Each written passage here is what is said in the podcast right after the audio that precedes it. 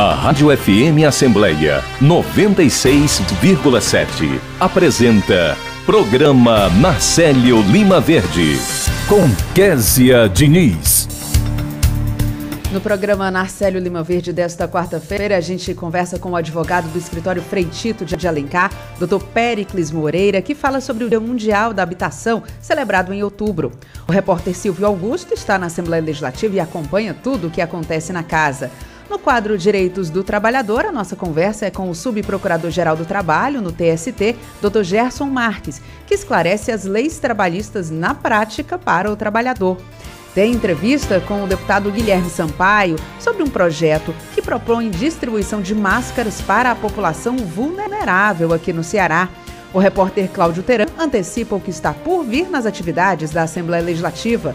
No quadro Direitos do Idoso, a gente conversa com o vereador de Fortaleza, Wellington Saboia, que fala sobre o projeto que visa instalar a primeira policlínica para pacientes da terceira idade em Fortaleza. E no quadro Fortaleza Antiga tem as crônicas de Narcélio Lima Verde. Você ouve Programa Narcélio Lima Verde com Késia Diniz.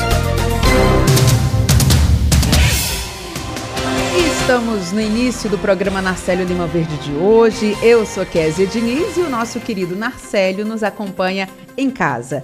Continuamos juntos todas as quartas e quintas-feiras na sua Rádio FM Assembleia 96,7 e também na internet você pode nos acompanhar no YouTube e no Facebook da Assembleia Legislativa. Eu agradeço a você desde já pela companhia. O programa também fica disponível em nosso podcast. Você pode nos encontrar nas principais plataformas de áudio, como o Spotify, Deezer, Google Podcasts e Apple Podcasts. Basta procurar Rádio FM Assembleia e se inscrever. Para participar do nosso programa, enviando algum comentário ou sugestão, anote o número do nosso WhatsApp: 859-8201-4848. Pedro sabe tudo sobre rios. A Cachoeira da Cascaia vai dar lá na Groa da Laje. E o córrego? O córrego vai dar no Riacho da Lapinha, ué. E o dinheiro público? Mas sou estranho, eu não sei não. Agora você fisgou, eu me pegou e eu ainda nada. Todo brasileiro precisa saber para onde vai o dinheiro dos seus impostos. Acesse o portal da Transparência e fiscalize. Dinheiro público é da nossa conta. Controladoria Geral da União. Governo Federal. Apoio Rádio FM Assembleia 96,7. Entrevista.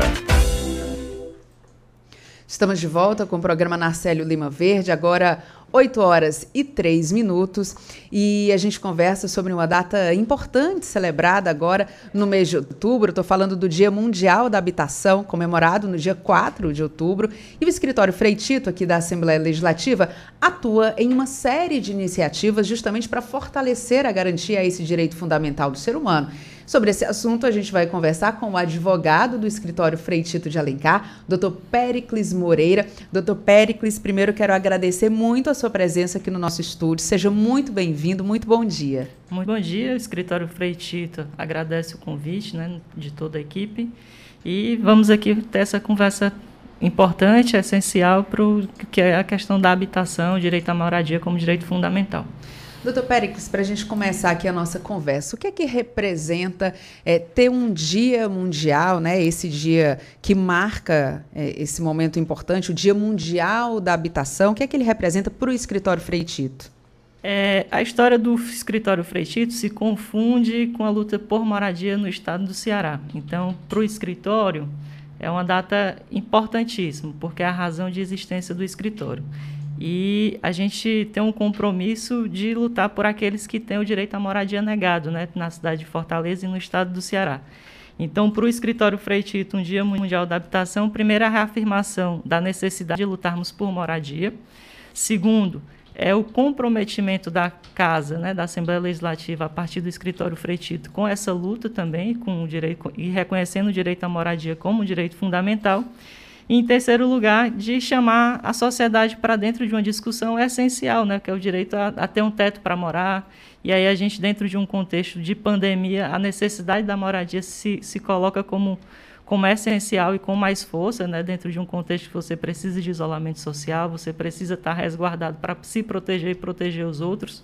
Então, é dentro desse grande contexto que esse Dia Mundial da Habitação ele é, é importante e é essencial para o escritório Freitito. Você falando nessa questão da pandemia, em que nós fomos, no mundo inteiro, né? Mas a gente trazendo aqui a situação para o Ceará, nós somos obrigados a ficar hum, reclusos em casa em determinado momento.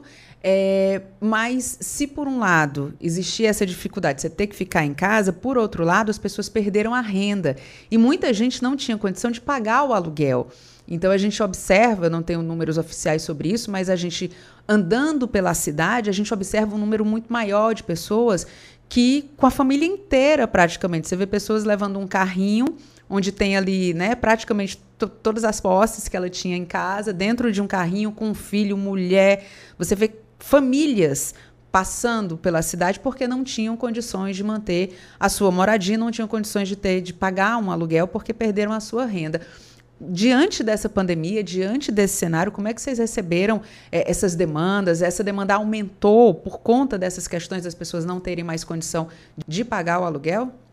Sim, a gente tem, acho que é notável, né, a cidade de Fortaleza em especial como um polo que aglutina muitas pessoas, inclusive pessoas que tiveram perderam seus empregos no interior e que se transportaram para a cidade de Fortaleza para tentar a vida, né? E aí a gente percebe que as condições estão precárias cada vez mais. E aí você tem um número volumoso de pessoas que se encontram em situação de rua. O escritório Freitito tem recebido semanalmente diversas demandas de pessoas que se encontram nessa situação e que por uma questão de necessidade e por assim não ter o que o que fazer, acabam que ocupando determinados espaços, né? espaços que estavam ociosos há bastante tempo, ou, seja público ou privado, e que, por conta da necessidade de moradia, fazem a, a, a luta política da moradia a partir das ocupações. Então, a gente percebe que, para além dessas pessoas que já estão né, em situação de rua pelos, pelas ruas da cidade, a gente tem percebido um aumento gigantesco de novas ocupações no solo urbano de Fortaleza.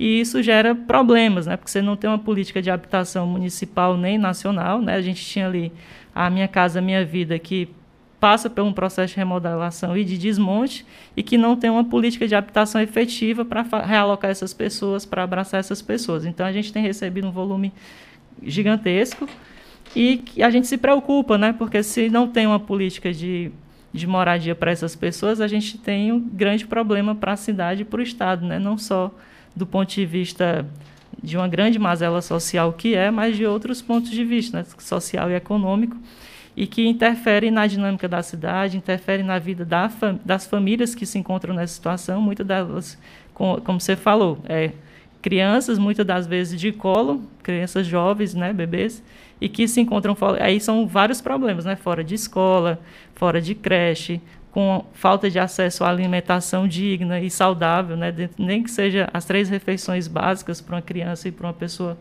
sobreviver. Então é essa dinâmica que o escritório tem recebido e tem tentado sensibilizar o poder público e os particulares também, né, para se somarem nesse processo de reconhecimento da moradia e tentar encontrar uma solução para essas pessoas. Agora, doutor Périx, como é que isso pode ser resolvido? Porque, assim, muitas pessoas, muitas dessas pessoas que a gente observa em situação de rua, é, você vê ali que existe uma condição de dificuldade financeira mesmo e que, de uma certa forma, vai oprimindo, né? As pessoas às vezes não sabem quais são os direitos, não sabem a quem recorrer, como fazer, né? Ficam ali numa situação de exposição, tendo que ganhar o dinheiro para poder comer no dia, sem saber exatamente o que é que vai acontecer no, no dia seguinte, mas como é que a gente pode orientar essas pessoas que elas podem buscar ajuda para ter a sua moradia? Olha, a gente tem, assim, a partir do longo dos anos, a gente entende que a organização das pessoas, a organização política dessas pessoas, ajudam na conquista de direitos. Isso, historicamente, é o que a, os povos vêm fazendo no mundo. A orientação que a gente tem tentado né, passar se organizem, se não se assim, te, a, diante da dificuldade de organização que a própria necessidade de sobrevivência impossibilita, que a gente passe a cobrar mais o poder público, né, entendendo que o poder público tem a responsabilidade de garantir o direito a uma moradia digna, o direito a uma assistência, né, muitas das vezes a gente tem em Fortaleza os centros de acolhimento da população em situação de rua, é, que a gente, inclusive, reivindica a qualificação desses espaços, considerando que o volume tem aumentado a cada vez mais, e a orientação é buscar essas ferramentas, esses equipamentos do Estado e da Prefeitura de Fortaleza, ou nas prefeituras de diversas cidades do Estado do Ceará, para que qualifiquem a assistência, porque já é muito dolorido você ter que viver em condição em situação de rua. E mais dolorido ainda você não ter nenhuma política de assistência de acolhimento que aí a gente tem diversos problemas que podem surgir a partir disso, né? A questão da dependência química, que muitas das vezes a, a situação da, da, da, da, vulnerabilidade te coloca na dependência química de determinadas substâncias, em especial o álcool, que num contexto de dormir na, na rua à noite, muitas das vezes se recorre ao álcool para poder esquentar o corpo, porque o frio da noite é muito pesado, né? As pessoas muitas das vezes reclamam do calor em casa. Mas uma coisa é você ter um, cantinho lá seu para dormir, outra coisa é você dormir em situação de rua que pode acontecer qualquer coisa. E muitas das vezes se recorre a, a, a, essas substâncias como forma de aguentar a realidade, que não é uma realidade fácil, uma realidade dura e muitas das vezes perversa, né? A gente fala na questão de moradia, né? Mas a gente sabe que o escritório Freite trabalha na questão de que é, a moradia digna é um conceito que vai muito além da habitação, né? Eu queria que o senhor explicasse para a gente o que é esse conceito da moradia digna. A moradia digna não é ter um quadrado para dormir, né? A gente entende como moradia digna uma, uma rua pavimentada, um saneamento básico instalado ali dentro do perímetro da casa, serviços públicos a, ali nas proximidades de casa, né? Por exemplo, todo mundo tem o direito a ter uma escola próxima, um posto de saúde próximo, enfim, é uma, uma rede viária que lhe permite se deslocar melhor pela cidade. Inclusive, o direito à cidade está diretamente relacionado com o direito à moradia, né? porque você precisa se deslocar na cidade para garantir o seu pão do dia a dia. E muitas das vezes, a gente, inclusive, avançou muito de um tempo para cá na questão da mobilidade urbana, mas que precisa se priorizar mais o transporte público, por exemplo, que isso garante o acesso o direito à cidade e também dialoga com o direito à moradia no sentido de que tu te permite trabalhar, desenvolver tuas atividades, retornar para tua casa tranquilo e ter a noite ali para dormir, garantindo que a, o direito da moradia vá além de só uma habitação, né? ela transpassa e ela vai muito além dessa questão de ter só um quadrado para se se recolher no dia e tudo bem. Então acho que é dentro desse contexto que o direito à moradia ele é mais ampliado para nós, né, que temos a, a, oportunidade de ter essa moradia digna, é tudo muito automático, né? Você está em casa, acordou, água na torneira, tomou um banho, vai se preparar para trabalhar, toma o seu café, sai, pega o seu transporte, volta. Quando chega em casa, bota o pé ali para cima do sofá, né? E às vezes a gente não para para refletir a importância que isso tem quando a gente vai fazer também a projeção do futuro, né? A pessoa que não vive numa moradia digna, ela carrega ali uma série de questões que vão ter um impacto tanto no desenvolvimento da vida dela, quanto principalmente no desenvolvimento das crianças, que são formadas ali num ambiente hostil, eu diria, né, que é um ambiente de rua. Queria que o senhor comentasse dentro do escritório Freitito essa experiência. Pronto, a gente tem tido situações, inclusive recente, de processos de reintegrações de posse. Pessoas que estavam dentro de uma moradia precária, mas que ainda assim era um espaço onde tinham um pouco de segurança, né, do ponto de vista da própria pandemia, mas que por uma ação ilegal, vamos colocar dentro desses termos, que não, inclusive não observando a decisão do Supremo Tribunal Federal que suspende as reintegrações de posse ou condiciona que, caso ela seja necessária, que se pense o processo de deslocamento dessas pessoas e abrigo. E aí a gente tem dentro da cidade de Fortaleza a ocorrência dessas reintegrações de posses acontecendo e que colocam essas crianças, né, muitas das vezes são famílias numerosas, né, três, quatro, cinco crianças, e que vão se encontrar na, em situação de rua. A nossa atuação, inclusive, tem sido no sentido de cobrar da prefeitura os aluguéis sociais como forma de dar uma, uma, uma, uma, sobrevida para até que as pessoas tenham condições de arrumar trabalho, melhorar suas condições de vida para sair da situação de rua. Então, dentro desse contexto, a gente tem tido uma atuação de reforçar as políticas de assistência para fazer acolhimento, inclusive, dessas crianças, né? porque num cenário de reintegração de posse, onde essas crianças são colocadas em situação de rua, elas saem da escola, saem da creche. E aí eu acho que a gente, antes de, antes de aí eu falo para o poder público, eu falo para os setores empresariais, que muitas das vezes são os que proporcionam essas reintegrações de posse de forma ilegal, de que se sensibilizem, nem que seja do ponto de vista miúdo, assim, do pouco tempo, se sensibilize com essas crianças, porque a reintegração de posse lhe garante a propriedade, mas o, o, o mal que vai causar do ponto de vista social ampliado é muito maior. Então, a, a, assim, a nossa, a nossa é, desejo é que vamos conseguir garantir com que essas pessoas permaneçam até que se tenha uma política de habitação efetiva para elas, porque senão a gente vai ter mais problemas e mais problemas. Uma bola de neve, né? Um problema isso. vai gerando outro. Resolve aqui, mas aí vai avançando para outra vai coisa. embora, né? Doutor Pericles, eu quero aproveitar, eu sei que a gente está né, tá falando aqui de habitação, mas eu quero aproveitar aqui a sua presença, porque uma outra frente de atuação do escritório Freitito tem sido a questão indígena. Né? E eu queria saber aqui no Ceará quais são as principais demandas que têm chegado para a equipe. Pronto, a gente tem uma atuação de acompanhamento das comunidades povos tradicionais e né, comunidades tradicionais e povos originários e os povos indígenas estão dentro desse contexto. A gente tem recebido demandas das diversas ordens, desde saúde, desde até a questão do território, né, que é a questão mais latente para os povos indígenas, que é a regularização e reconhecimento das terras indígenas. É, a gente tem atuado, inclusive, porque assim é uma tarefa da Funai, né, fazer esse processo de estudo, delimitação e demarcação dos territórios a partir do Poder Executivo. E a gente tem atuado no sentido de cobrar dessas instituições para que dêem encaminhamento a, ao reconhecimento dessas terras indígenas, né? porque não adianta ser só reconhecer o direito indígena do ponto de vista material, que fica no, muito abstrato, mas se você não efetivá-los, você tem um outro grande problema, porque ao mesmo tempo que os povos indígenas reivindicam determinado território, você tem terceiros que também reivindicam o mesmo território. Os povos indígenas têm uma atuação de de ir pelos caminhos que é para ir, né? Você vai na, na, FUNAI, você vai no Ministério da Justiça, você cobra do Poder Executivo para que isso aconteça, mas, paralelo a isso, os setores que têm interesse dentro dessas áreas atuam de forma ilegal, muitas das vezes com jagunçagem, que é a partir da pistolagem, né? Você tem lideranças indígenas no estado do Ceará hoje que se encontram ameaçadas e, por conta da ameaça e da luta pela defesa dos direitos humanos, se encontram é, protegidos por programas de proteção. Então, a gente tem um, um, um caos dentro dos territórios indígenas a partir dessas disputas que se dão pelas vias ilegais. Né? Então, a gente tem muita preocupação, é uma demanda que o escritório tem acompanhado com mais sensibilidade, considerando que o risco de vida é, é, muito iminente, né? pode acontecer a qualquer momento, e a gente sempre coloca o escritório à disposição e mobiliza as instituições.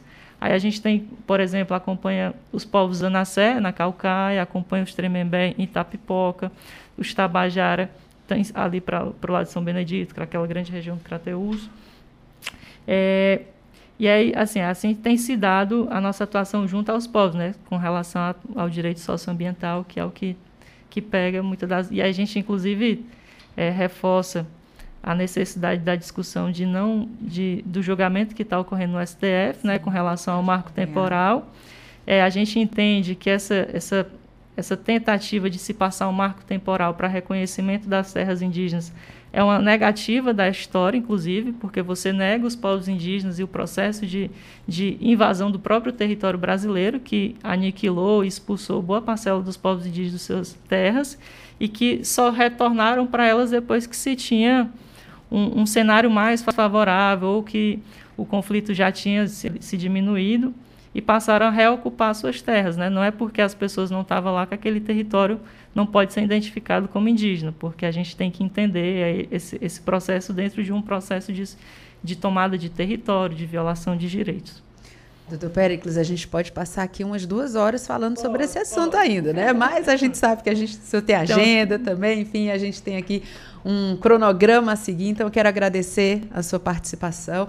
E eu não sei se o senhor sabe, mas Pericles significa muito glorioso. Estava vendo aqui no, no é, significado do seu nome, né? Então, com muita glória, o senhor é, vai aí levando essas ações no Escritório Freitito. Então, leve aqui o nosso abraço também a toda a equipe que participa do Escritório Freitito, que se dedica aqui a essas questões que são tão importantes. Muito obrigada e muito bom dia. A gente que agradece e fica à disposição para uma próxima conversa. Agora, 8 horas e 20 minutos.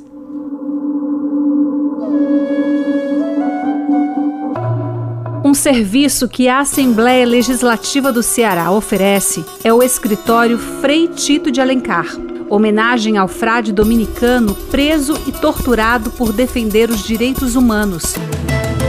O Frei Tito é um espaço para receber denúncias de violações da dignidade humana.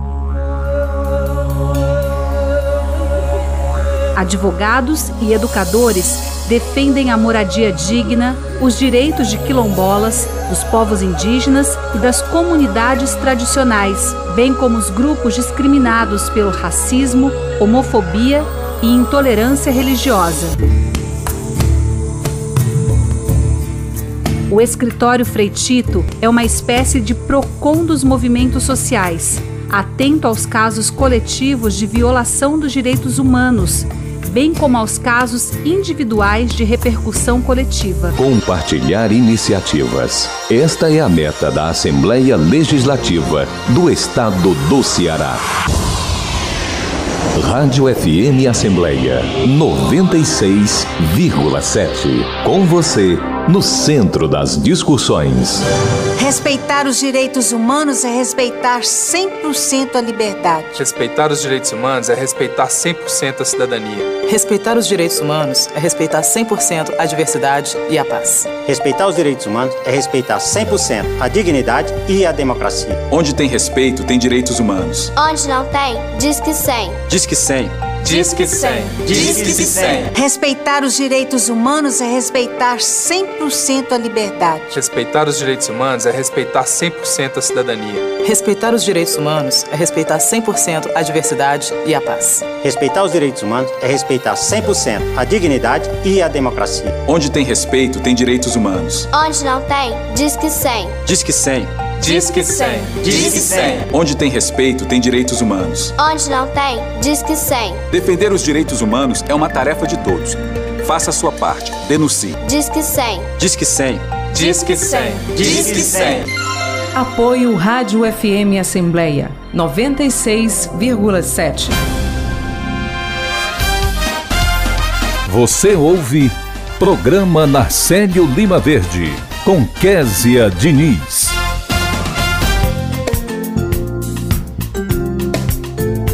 Direitos do Trabalhador. Agora, 8 horas e 22 minutos, está na hora do quadro conduzido pelo pós-doutor e professor na Universidade Federal do Ceará, Dr. Gerson Marques. Ele atua no Tribunal Superior do Trabalho como subprocurador-geral. Dr. Gerson, qual é o assunto em destaque hoje? Muito bom dia.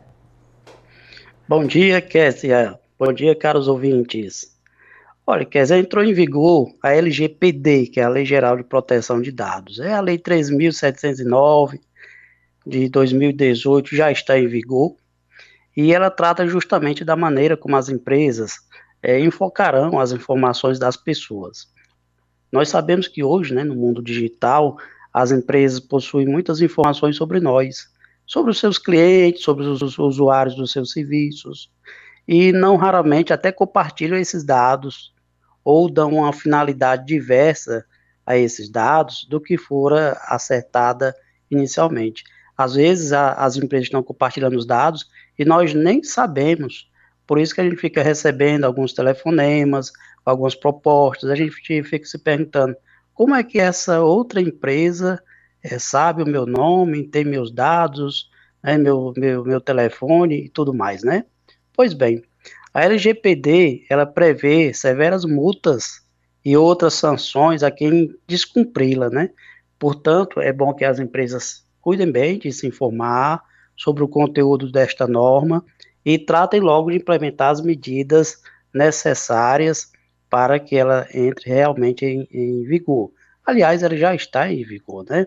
E lembrando que a lei, ela impõe algumas obrigações gerenciais que devem ser implementadas E ela cuida também de condutas, além da instituição de setores internos, da criação de figuras.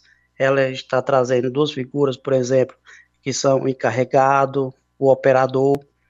Bom, mas o que eu quero mesmo chamar a atenção nesse momento, quanto à LGPD, é sobre as obrigações trabalhistas, os cuidados que as empresas devem ter com os dados dos seus empregados, seus trabalhadores, não são dados apenas dos consumidores, né?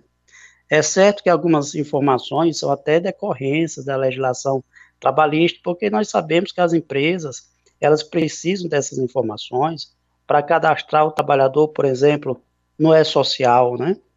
E sendo uma obrigação legal, quer dizer, imposta por lei, essas empresas não precisam, nestes casos, do consentimento dos trabalhadores para esta atividade. Mas e, o uso dos dados do, dos trabalhadores só pode ser utilizado, só pode ter um uso único, é o E-social, quando for obtido para esta finalidade, né? E veja bem, nós sabemos que quem possui os dados mais completos dos trabalhadores são as empresas mesmo. Elas, elas possuem o nome, o sobrenome, às vezes até o apelido da pessoa, ela sabe o estado civil do seu empregado, o sexo, a idade, o endereço, o telefone, o e-mail, a filiação, CPF, RG, CTPS, o PIS, a folha corrida, o salário, a pensão alimentícia, é, o número de filhos, o o, os nomes dos filhos até, enfim, possui quase todos os seus empregados. E muitas destas informações são obtidas ainda na fase de contratação, quando os, os interessados apresentam seus currículos como candidatos a emprego, né? E depois que passa aquela fase de contratação, o que é que a empresa faz com esses currículos? Ela extravia? Ela dá, é, ela põe fim aos currículos?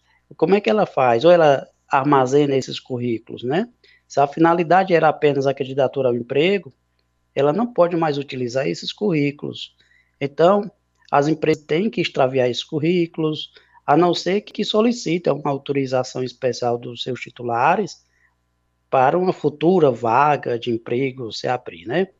Pois bem, os sindicatos, quer dizer, também possuem o direito de saber quais são os procedimentos que as empresas estão adotando quanto a estes dados dos trabalhadores, inclusive ter acesso ao relatório final, que normalmente é, é anual, no que se refere à parte trabalhista, que é um documento exigível pela LGPD para as empresas, né? E cada trabalhador também tem o direito de saber como é que o empregador está tratando esses seus dados. Se não está compartilhando com alguém, se os dados estão corretos, se não estão servindo para fins discriminatórios, o que é que pode acontecer com dados sobre a cor, né? Sobre a raça, às vezes, a informação sobre cor e raça pode ser utilizada na prática para uma conduta, é, uma conduta que ofende a, a igualdade de tratamento, né? Pois bem, então ficam aí, Kessie ouvintes, essas dicas a trabalhadores, empregadores e sindicatos. É preciso conhecer a LGPD. Obrigado, Kessia. Nós que agradecemos, doutor Gerson Marques, que é subprocurador-geral do Tribunal Superior do Trabalho, que a gente agradece muito pela participação. Agora 8 horas e 28 minutos. A vítima de violência ou assédio no trabalho é só aquela com CTPS assinada? Não. Atenção ao artigo 2 da Convenção 190 da OIT. Podem ser vítimas todas as pessoas que trabalham, independentemente de condição contratual ou de serem pessoas em treinamento. Abrange tanto no setor público ou privado, na economia formal como na informal, e em áreas urbanas ou rurais, incluindo aqueles denominados funcionários, estagiários e aprendizes, pessoas desempregadas, voluntárias, candidatos a empregos indivíduos que exercem autoridade, deveres ou responsabilidades de um empregador. Uma campanha do Ministério Público do Trabalho pela ratificação da Convenção 190 da OIT, hashtag ratificação Convenção 190 OIT, hashtag chega de violência no trabalho, hashtag chega de assédio no trabalho. Apoio Rádio FM Assembleia 96,7. Você ouve Programa Narcélio Lima Verde com Késia Diniz. Entrevista.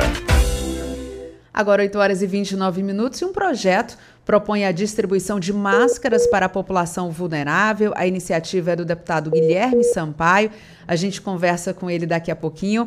É, ele vem, participa aqui do programa justamente para falar como é que essa proposta né, de ser colocada em prática, quem seriam os, os beneficiários, uma proposta que propõe aí parcerias, inclusive com os municípios e com organizações da sociedade civil.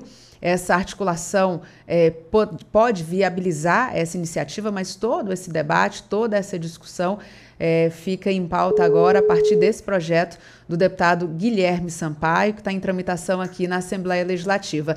Deputado, muito bom dia, seja muito bem-vindo ao nosso programa. Bom dia, Kézia. Prazer falar com você e com os teus ouvintes. Prazer é nosso. Deputado, como é que é essa proposta né, da distribuição das máscaras para a população vulnerável, como é que ela seria colocada em prática?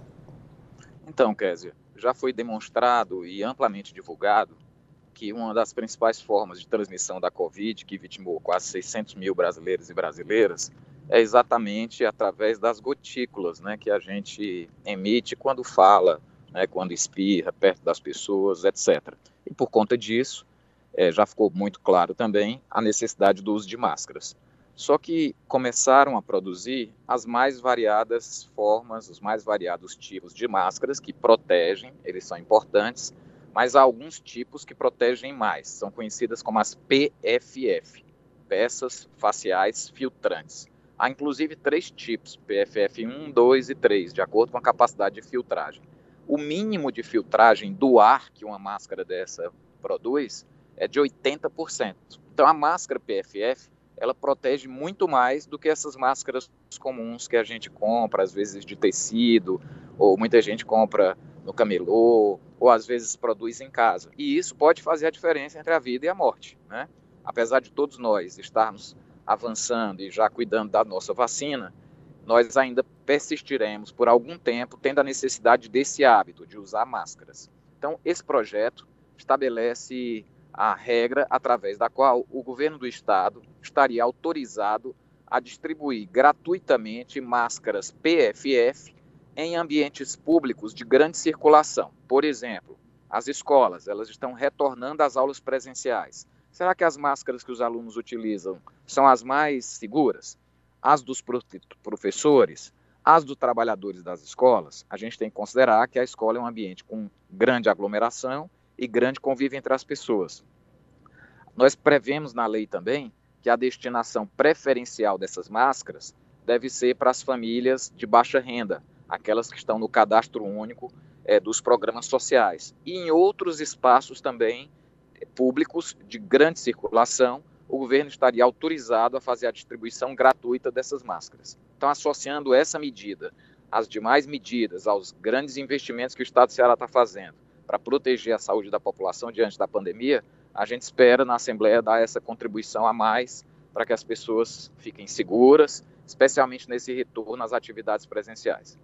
Deputado, agora na proposta também está eh, é, descrita a possibilidade de parcerias entre municípios e organizações da sociedade civil. Como é que essa articulação pode viabilizar essa iniciativa? Exatamente. O estado do Ceará é muito grande, são 184 municípios há equipamentos públicos, há escolas em todos eles, né? Então, essa proposta que nós colocamos no projeto de lei autoriza também o Ceará, ao governo do estado do Ceará, não só a efetuar diretamente a distribuição gratuita das máscaras PFF, como também a repassar recursos aos municípios para que esses possam adquirir as máscaras e fazer a distribuição gratuita a esses públicos mais vulneráveis, população de rua, em situação de vulnerabilidade, alunos e trabalhadores nas escolas no momento do retorno das aulas presenciais. Isso é uma maneira de tornar mais ágil, mais prática a capacidade do Estado chegar lá na ponta e fazer é, com que a máscara esteja disponível para a população que mais precisa. Então, com essa lei, caso venha a ser aprovada, o Estado tanto pode adquirir diretamente e distribuir por meios próprios, como poderia adquirir, é, repassar recursos para cada município do Ceará fazer essa aquisição e distribuir nesses espaços de grande circulação. Deputado, é, a gente vai acompanhar, claro, toda a tramitação dessa matéria, mas eu quero aproveitar a sua participação aqui no nosso programa, já que o senhor é muito atento a questões relacionadas à infância, adolescente. A gente vem passando por um processo muito doloroso para as famílias por conta da Covid-19, muitos órfãos da Covid, né, como estão sendo tratados, pessoas, crianças e adolescentes que perderam pai, mãe, parentes próximos por conta da Covid-19. E eu sei que o senhor tem um projeto relacionado a crianças órfãs da Covid-19. Eu queria que o senhor colocasse aqui para gente essa proposta. Olha, Kézia, o meu mandato, ele historicamente atua muito fortemente na área de educação e na área de cultura, mas eu entendo que esses últimos dois anos devem chamar toda a atenção, toda a energia, todo o esforço do poder público, quer seja os governos, os parlamentos, para um tema que é a prioridade número um: o enfrentamento da pandemia e as suas consequências na saúde, na educação, na renda, na cidadania, no bem-estar das pessoas, inclusive no bem-estar emocional, porque houve um grande impacto, um grande trauma social com a pandemia. E, portanto, em função disso, eu tenho apresentado várias iniciativas que dialogam com essa necessidade. O Estado precisa tratar é, dos impactos da pandemia nas diversas dimensões. E uma dessas dimensões, muito delicadas e que exigem atenção nossa, o nosso cuidado, é exatamente uma geração de órfãos da Covid-19. São centenas de milhares de crianças e adolescentes no Brasil que perderam seus pais, suas mães, ou o responsável é, legal por, pela, sua, pela sua guarda, pelo seu cuidado, e agora estão diante de uma situação de insegurança financeira, né, de é, insegurança também em outros níveis da sua vida e necessitam de políticas públicas para lhe dar essa segurança. Essa orfandade da Covid, dizer, não é uma orfandade qualquer. Primeiro, é uma orfandade, uma orfandade também causada por uma negligência do Estado brasileiro. Eu tenho denunciado todos os dias, praticamente, o caráter genocida dessa negligência, especialmente por parte do governo federal. Portanto, é necessário que haja políticas públicas para cuidar dessa geração de crianças e adolescentes. E uma dessas políticas pode ser a proposta que nós apresentamos, que é o Ceará Cuida. É um programa que nós batizamos com esse título, Ceará Cuida, e que visa é, disponibilizar auxílio financeiro e auxílio psicológico também para as crianças e adolescentes órfãs em função da Covid. A ideia é que o Estado do Ceará, que já tem investido bastante em políticas sociais, o governo do Estado investiu 3 bilhões de reais num pacote de políticas sociais relacionadas às consequências socioeconômicas da Covid, possa criar uma, um, um, auxílio da ordem de 500 reais para essas crianças e adolescentes vítimas né, que se tornaram órfãs da, pela Covid até que elas completem a sua maioridade. E possam também dispor nos CAPs, né, nos, nos órgãos específicos das políticas de saúde mental, de assistência psicológica para essas crianças e adolescentes que necessitarem.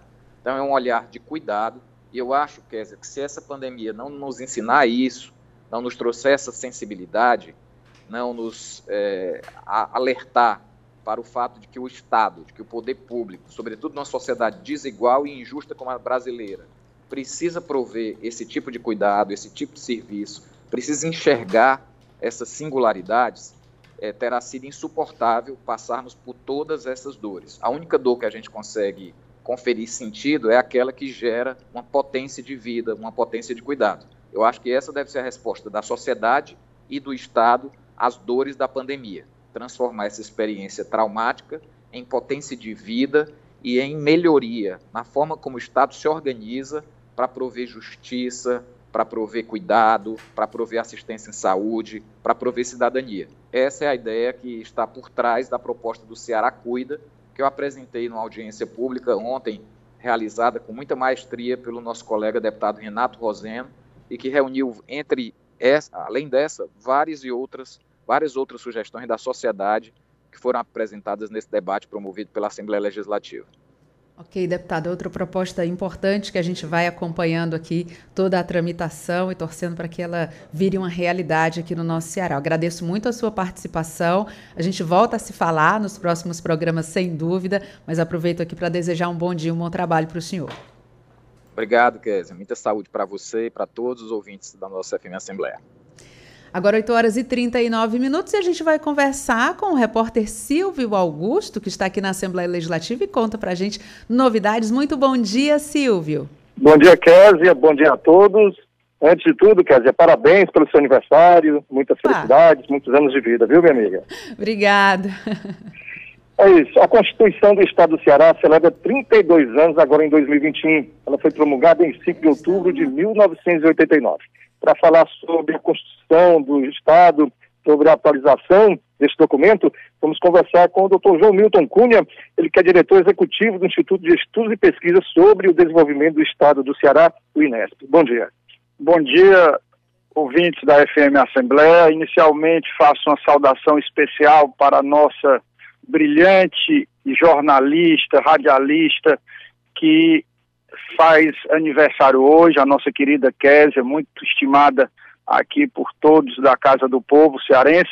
E a nossa casa, com muita honra, lançou ontem, pelas edições Inesp, duas importantes obras jurídicas, importantíssimas ao Estado do Ceará, ao povo cearense, à sociedade cearense.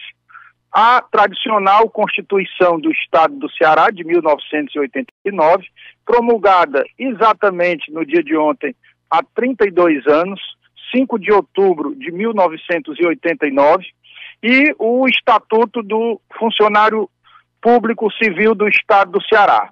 Obras organizadas pela ex-defensora pública e nossa consultora jurídica, doutora Ruth Rodrigues Lima, em parceria com a Procuradoria-Geral da Casa e a Diretoria de Gestão de Pessoas. E o INESP, seguindo a liderança do nosso presidente Evandro Leitão, continua a produzir obras que têm a cara do povo cearense e que servem à sociedade cearense. O documento constitucional, a nossa Carta Magna, ela abaliza todas as funções do Estado, é, da própria Assembleia, do Poder Executivo, do Poder Judiciário, ela que dá as diretrizes a partir da Constituição Federal para todo o funcionamento do Estado e da sociedade. É, João Milton, a Constituição Estadual, ela recepcionando as diretrizes da Federal, ampliou a participação da sociedade na formação do Estado. Houve ainda a efetivação dos conselhos, como o da mulher, dos direitos humanos, penitenciários, entre outros. A importância né, disso tudo para a nossa Constituição. Na verdade, após um regime autoritário que nós vivemos durante um certo período da nossa história, nós tivemos a oportunidade de recepcionar, ainda em 88, a Constituição Federal. Depois, sob a égide deste, desta Casa do Povo, se confeccionou, se construiu a Constituição Estadual que na verdade ela regulamenta a vida do povo cearense, né? Nós temos né, um sistema, vamos dizer, piramidal, que em cima tem a Constituição Federal e depois as constituições dos estados. E aí esse é um documento importante de, que serve de diretriz e de orientação para que as atividades, não só estatais, como da própria sociedade, possam ser realizadas. E na sua opinião, como um professor, como estudioso, é, a Constituição, o que é que falta para melhorar a Constituição do nosso Estado, se ela é do sagrado, que, que a Constituição estadual ela está precisando ser é, mais ainda reformulada. Ela já foi emendada 110 vezes até maio, né? Quer dizer, na verdade, é, a gente segunda-feira viu uma nova realidade, né? Com a, com a pane de algumas redes sociais, né? Assim, as inovações tecnológicas e até mesmo essa semana, né, que foi é, promulgada a, a política estadual de proteção aos animais, são sempre motivações para que a Constituição estadual ela sofra mudanças. Né? Você tem a, que, que geralmente ocorre por emendas à Constituição estadual, que sempre necessita, à medida que fatos né, sociais, fenômenos sociais aconteçam, ela seja modificada. Muito obrigado. Conversamos com João Milton Cunha, diretor executivo do Instituto de Estudos e Pesquisas sobre o Desenvolvimento do Estado do Ceará, INESP, falando sobre a promulgação da Constituição do Estado do Ceará, que celebrou agora, que celebra agora em 2021 32 anos. Lembrando que a data foi promulgada em, a Constituição foi promulgada em 5 de outubro de 1989. Rádio FM Assembleia com você no centro das discussões. Esse foi o repórter Silvio Augusto que me desmascarou aqui, porque eu estava mantendo em sigilo o meu aniversário, porque eu sou muito encabulada, como diria o Narcélio, né? Tenho muita vergonha, mas enfim, agradeço aqui ao Silvio, doutor João Milton, pela lembrança. A gente vai dar uma paradinha e volta já já, agora 8 horas e 44 minutos. Quem usa máscara ama, tá na cara que quem usa máscara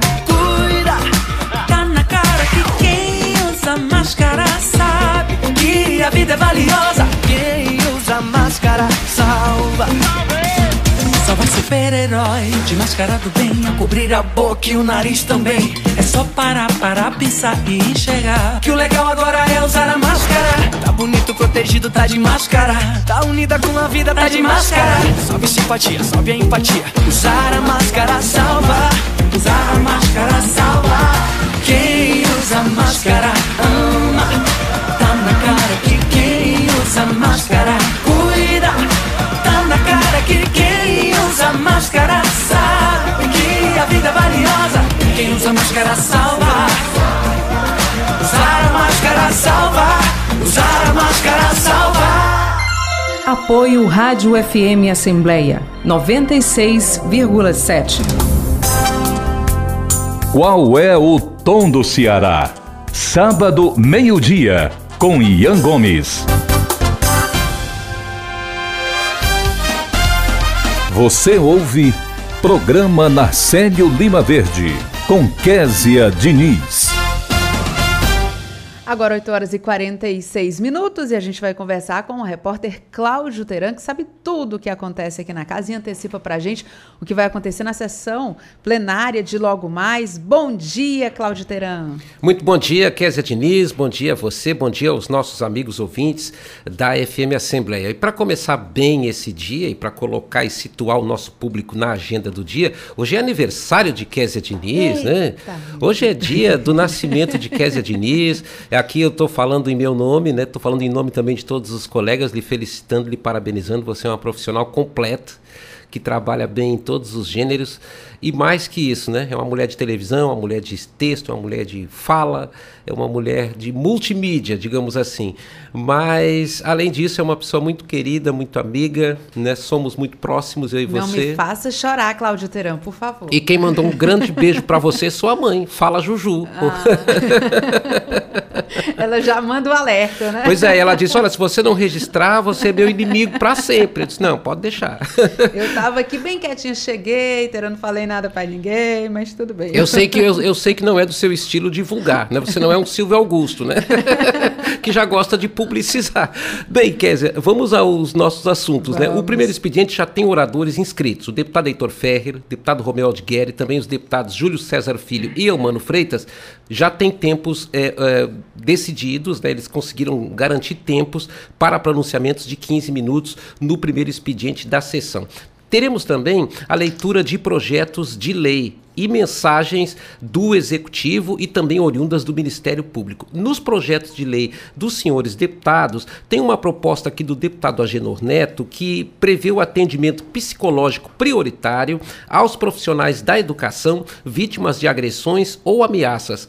O deputado justifica levando em conta o seguinte: nós temos muitos casos, muitas notícias de professores que enfrentam ambiente tenso na vida escolar, em unidades escolares, com alunos agressivos, com famílias agressivas, uma situação inusitada e muito ruim, muito complexa. E, portanto, essa ideia do deputado, ela, ela é parecida, por exemplo, com o que acontece na corregedoria da polícia, em que tem um serviço psicológico para o trabalho estressante dos policiais. O deputado Agenor Neto tem uma proposta aqui parecida, no sentido de garantir também um atendimento psicológico prioritário para professores que tenham sido vítimas de agressões ou de ameaças durante o exercício da sua atividade. Então, é, um dos projetos que vai ser lido na sessão de hoje. Temos também é, vários projetos de outros parlamentares. O deputado Bruno Pedrosa, por exemplo, está propondo a concessão de título de cidadania ao senhor Dinalvo Carlos Diniz. O deputado Bruno Pedrosa também tem um segundo título de cidadania que ele propõe para o bispo Dom Ailton Meneguzzi, que atua lá na região dele, na região ali do município de Nova Russas. O deputado Apóstolo Luiz Henrique tem uma proposta que institui o Programa Estadual de Preservação da Pureza das Crianças. Ele promete explicar em pronunciamento na sessão plenária. Claro que aqui tem a justificativa também do projeto, mas ele disse que vai defender essa iniciativa em plenário, falando aos, aos deputados. O deputado André Fernandes está com um projeto que proíbe em todo o território do Ceará tratamento diferenciado, constrangedor ou discriminatório de qualquer espécie a qualquer pessoa que recusar vacina contra a Covid-19. Ele também promete explicar. O deputado é daqueles que defende que a vacina não seja obrigatória. Isso ele já tem feito pronunciamentos nesse sentido. São alguns dos assuntos que serão tratados durante a sessão plenária. Esses projetos todos que eu citei e vários outros que tem na pauta aqui, quer dizer, eles são lidos na sessão, porque é uma praxe regimental, né? Depois eles seguem para as comissões técnicas, onde eles são examinados, onde é visto se o projeto está de acordo com a Constituição estadual, para que aí sim o projeto possa ser admitido ou rejeitado pelos senhores deputados. Teran, eu imagino também que na sessão de hoje, na participação ali do, dos parlamentares, eles devem comentar sobre o sucesso que foi a Assembleia Itinerante, né? Porque semana passada aconteceu, a gente acompanhou toda a movimentação e a gente só tem notícias positivas daquele encontro que aconteceu em Itapipoca. Né? Pois é, foi interessante isso porque a primeiro que foi depois de muito tempo, né, foi a primeira sessão itinerante que a gente teve. É, bom lembrar que na legislatura passada o, o ex-presidente Dr. Sarto pretendia realizar sessões itinerantes, mas não foi possível devido à pandemia. Quando o presidente Evandro assumiu, no seu primeiro pronunciamento ele anunciou que tão logo a pandemia é, é, reduzir, se fosse né? debelada, né, ele é, começaria, a mesa diretora se reuniria com o colégio de líderes para deliberar sobre o retorno das sessões itinerantes. E a de Itapipoca foi um grande sucesso. A deputada Augusta Brito, com quem eu conversei ontem, ela falava, por exemplo, da, dos encaminhamentos, né, porque Itapipoca vai ganhar uma procuradoria da mulher. Com isso, já são 30 que a Assembleia Legislativa, a partir da Frente Parlamentar das Mulheres, consegue levar para o interior. Ou seja, sinal de que é, a adesão vem aumentando. A meta da, da Frente Parlamentar é que até o final desse ano, 50 procuradorias de defesa da mulher sejam implantadas no interior. E quem é que está comprando a ideia? Quem é que está encampando a ideia? Os presidentes de câmaras municipais, as vereadoras mulheres do interior e os vereadores em geral. Lá em Itapipoca houve, por exemplo, uma adesão muito forte que foi reportada pela deputada uh, Augusta Brito em relação a essa causa que foi iniciada aqui no parlamento uh, cearense. E com isso, você avança na proteção à mulher e na garantia também de mais protagonismo para as mulheres. Se você for olhar, por exemplo, um município como Itapipoca e ali na região Vale do Curu, tem várias mulheres atuando na política, em cargos no executivo, como prefeitas, como vice-prefeitas, como uh, de, uh, vereadoras, atuando naquela região. Teve também outros vários registros que eu, que eu anotei, dizer, de deputados do, do, da base do governo, como o, o líder Júlio César Filho, que se reportou sobre a importância da sessão itinerante, mas também deputados da oposição, como o soldado Noélio, que também fez uma referência muito positiva, dizendo que quando a Assembleia sai de, de, sua estrutura e vai ao encontro da base política, com isso a Assembleia tem condições de fazer um contato muito mais direto com todos, né, com as lideranças locais e com a população. E o deputado Sérgio Aguiar também fez ressalva, também assim ressaltou a importância do debate próximo, né? de você estar tá ali na base política, como é o caso. Itapipoca foi referência para essa sessão itinerante, mas ela na verdade congregou todos aqueles municípios ali do Vale do Curu. Então foi uma iniciativa realmente muito louvável da Assembleia que terá sequência, porque no dia 21 será realizada lá na região Vale do Salgado, onde fica o município do Icó. O Icó, ele é um município que é referência para a região, porque no entorno do Icó tem outras oito cidades que devem participar também, se integrar à sessão itinerante. Muito bem, Cláudio Terão, muito obrigada pela sua participação. Muito bom dia, muito bom trabalho para você. Queremos bolo mais tarde. Bom Opa! dia. Bom dia, Kézia Diniz. bom dia. Agora 8 horas e 54 minutos. Os serviços públicos no Brasil mudaram. Você que paga as contas precisa conhecer seus direitos. Não pagar cobranças indevidas Ser avisado antes de ter o serviço cortado. Ter abatimento na conta quando houver má prestação do serviço. Pagar preços módicos pelos serviços. Receberem até 30 dias resposta da empresa sobre suas reclamações. Para garantir os seus direitos, conte com o IDEC. Consumidor bem informado nunca é lesado. Apoio Rádio FM Assembleia 96,7. Um dos escritores mais admirados do mundo, o argentino Jorge Luiz Borges, disse que imaginava o paraíso como uma espécie de biblioteca. Com esse pensamento, a Biblioteca da Assembleia Legislativa do Ceará atende funcionários da casa, estudantes, parlamentares e público em geral. O acervo, além de livros raros, inclui jornais, revistas, anuários, enciclopédias, registros de atuação parlamentar, bem como obras-primas da literatura, história, sociologia, direito e de tantos outros ramos do conhecimento.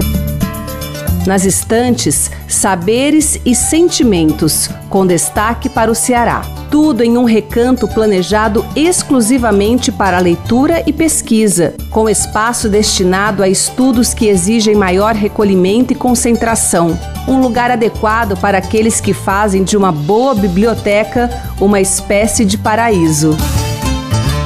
Compartilhar iniciativas. Esta é a meta da Assembleia Legislativa do Estado do Ceará.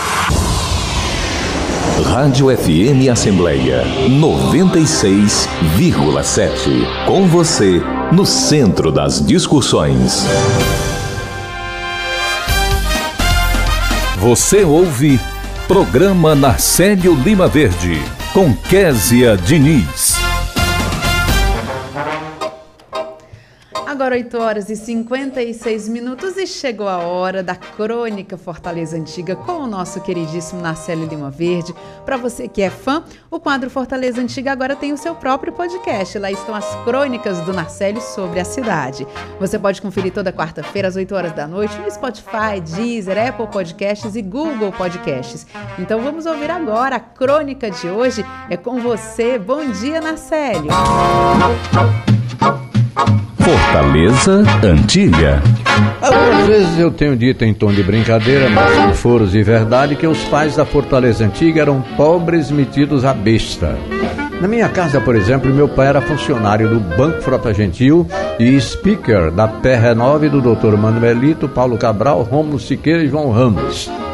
Pois não é que ele queria os filhos matriculados nos melhores colégios da cidade, pagando caro, esquecendo do Liceu do Ceará, com os melhores professores também, chamados catedráticos, e da Escola Normal Justiniano de Serpa, onde nada era pago, era tudo CIF, hoje em dia diz 0800.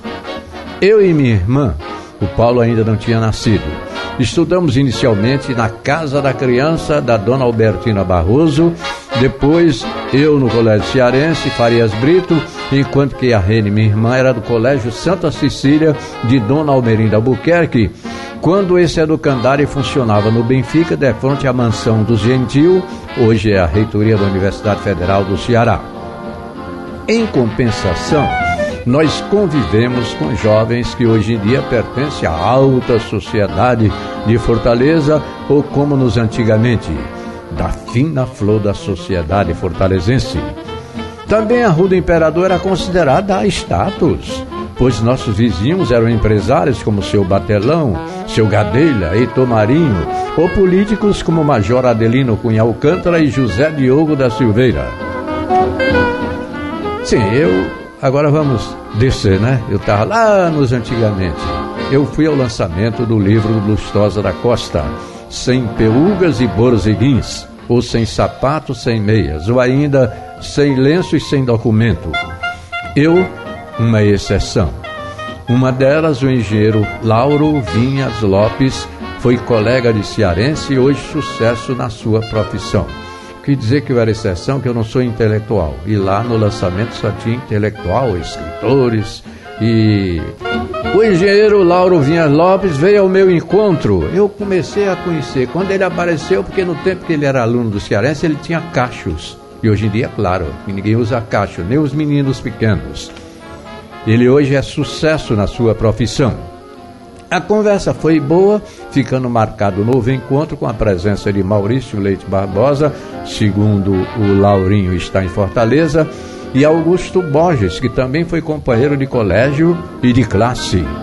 Mais adiante, a Rua do Imperador apareceu como sempre. Ao lado do escritor Raimundo Neto, Asclepes e Cavalcante falando no Itapajé, e os Barroso Bastos apareceram. A relação todinha dos Barroso Bastos, inclusive Dona Mundica, inclusive seu Batelão, inclusive o Raimundo Lauri, o Antônio Rufino, Walter. Foi uma conversa alegre, animada mesmo. Então vocês sintam como meu pai era pobre, metido a besta, sábio, vivo nos matriculava nos melhores colégios e tinha residência na Rua do Imperador. Mesma artéria da dona Nenê Diogo e seu gambetá, o grande merceeiro, o grande proprietário de loja de secos e molhados em Fortaleza. São causos da Fortaleza antiga.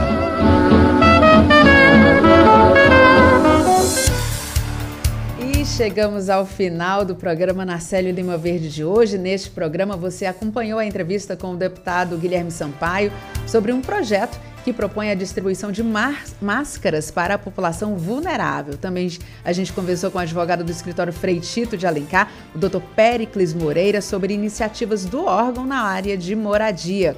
No quadro Direitos do Trabalhador, o subprocurador-geral do Trabalho, no TST, Dr. Gerson Marques, esclareceu temas trabalhistas. O repórter Silvio Augusto acompanhou tudo o que acontece na Assembleia Legislativa e o repórter Cláudio Teran antecipou o que está por vir na sessão plenária da Assembleia desta semana. Muito obrigada por nos acompanhar juntinho do rádio. Para você que nos acompanha nas redes sociais, a produção também está sendo veiculada no YouTube e no Facebook da Assembleia Legislativa. Também estamos em podcast, você pode nos encontrar nas principais plataformas de áudio, como Spotify, Deezer, Apple Podcasts e Google Podcasts. Basta procurar Rádio FM Assembleia e se inscrever. Além de mim, Kézia Diniz e de Narcélio Lima Verde, a equipe do programa reúne na coordenação Tarciana Campos, na produção Laiana Vasconcelos e Simone Silva. Repórteres Silvio Augusto e Cláudio Teran. Direção de vídeo é de Rodrigo Lima. A coordenação de programação é de Ronaldo César e a supervisão é de Rafael Luiz Azevedo. Para participar do nosso programa enviando algum comentário ou sugestão, anote o número do nosso WhatsApp 859-8201-4848. Estaremos de volta nesta quinta-feira. Obrigada, Narcélio, pela parceria. Obrigada a você que nos escuta pela audiência e a gente volta a se encontrar amanhã. Até lá. Tchau.